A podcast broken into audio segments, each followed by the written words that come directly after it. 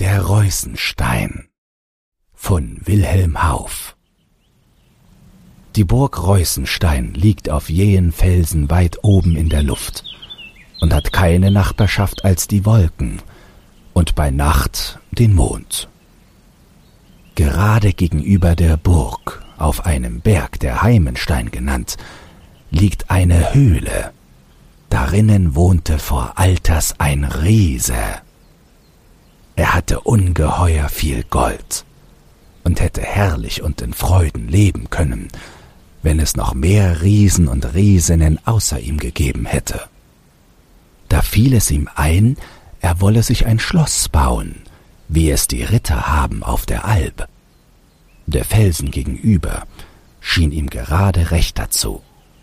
Er selbst aber war ein schlechter Baumeister. Er grub mit den Nägeln haushohe Felsen aus der Alp und stellte sie aufeinander, aber sie fielen immer wieder ein und wollten kein geschicktes Schloss geben. Da legte er sich auf den Beurener Felsen und schrie ins Tal hinab nach Handwerkern. Zimmerleute, Maurer und Steinmetzen, Schlosser. Alles solle kommen und ihm helfen, er wolle gut bezahlen. Man hörte sein Geschrei im ganzen Schwabenland, vom Kocher hinauf bis zum Bodensee, vom Neckar bis an die Donau, und überall her kamen die Meister und Gesellen, um dem Riesen das Schloss zu bauen.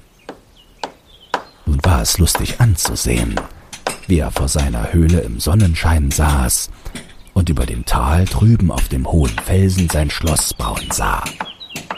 Die Meister und Gesellen waren flink an der Arbeit und bauten, wie er ihnen über das Tal hinüber zuschrie. Sie hatten allerlei Schwank und fröhliche Kurzweil mit ihm, weil er von der Bauerei nichts verstand. Endlich war der Bau fertig, und der Riese zog ein und schaute aus dem höchsten Fenster aufs Tal hinab, wo die Meister und Gesellen versammelt waren, und fragte sie, ob ihm das Schloss gut anstehe, wenn er so zum Fenster hinausschaue. Als er sich aber umsah, ergrimmte er, denn die Meister hatten geschworen, es sei alles fertig. Aber an dem obersten Fenster, wo er heraussah, fehlte noch ein Nagel. Die Schlossermeister entschuldigten sich und sagten, es habe sich keiner getraut, sich vors Fenster zu setzen und den Nagel einzuschlagen.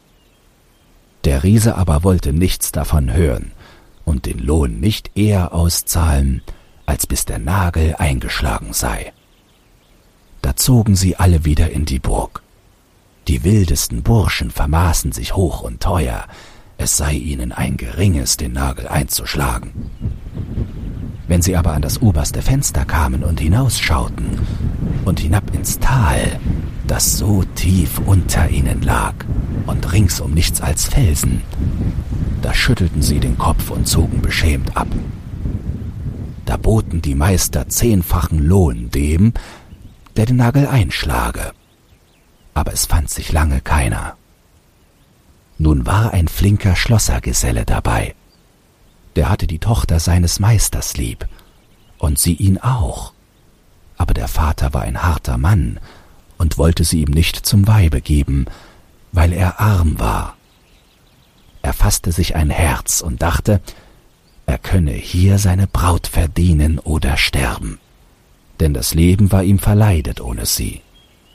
Er trat vor den Meister, ihren Vater, und sprach Gebt ihr mir eure Tochter, wenn ich den Nagel einschlage? Der aber gedachte, seiner auf diese Art loszuwerden, wenn er auf die Felsen hinabstürze und den Hals breche, und sagte ja. Der flinke Schlossergeselle nahm den Nagel und seinen Hammer, sprach ein frommes Gebet und schickte sich an, zum Fenster hinauszusteigen und den Nagel einzuschlagen für sein Mädchen. Da erhob sich ein Freudengeschrei unter den Bauleuten, dass der Riese vom Schlaf erwachte und fragte, was es gebe. Und als er hörte, dass sich einer gefunden habe, der den Nagel einschlagen wolle, kam er, betrachtete den jungen Schlosser lange und sagte, Du bist ein braver Kerl und du hast mehr Herz als das Lumpengesindel da. Komm, ich will dir helfen. Dann nahm er ihn beim Genick, dass es allen durch Mark und Bein ging, hob ihn zum Fenster hinaus in die Luft und sagte, Jetzt hau drauf zu, ich lasse dich nicht fallen. Und der Knecht schlug den Nagel in den Stein, dass er festsaß. Der Riese aber küsste und streichelte ihn, dass er beinahe ums Leben kam, führte ihn zum Schlossermeister und sprach, Diesem gibst du dein Töchterlein. Dann ging er hinüber in seine Höhle, langte einen Geldsack heraus und zahlte jeden aus bei Heller und Pfennig. Endlich kam er auch an den flinken Schlossergesellen.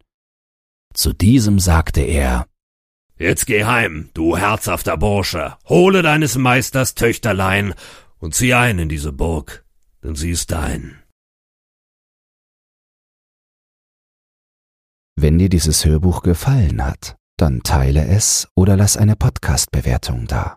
Zudem hast du die Möglichkeit, unter den Shownotes bei Spotify anhand von Umfragen und Kommentaren mitzubestimmen, wohin es mit diesem Podcast gehen soll. Du hast Lob, Kritik oder einen Textwunsch, dann lass es mich wissen. Doch nun viel Spaß beim nächsten Hörbuch und eine geruhsame Nacht.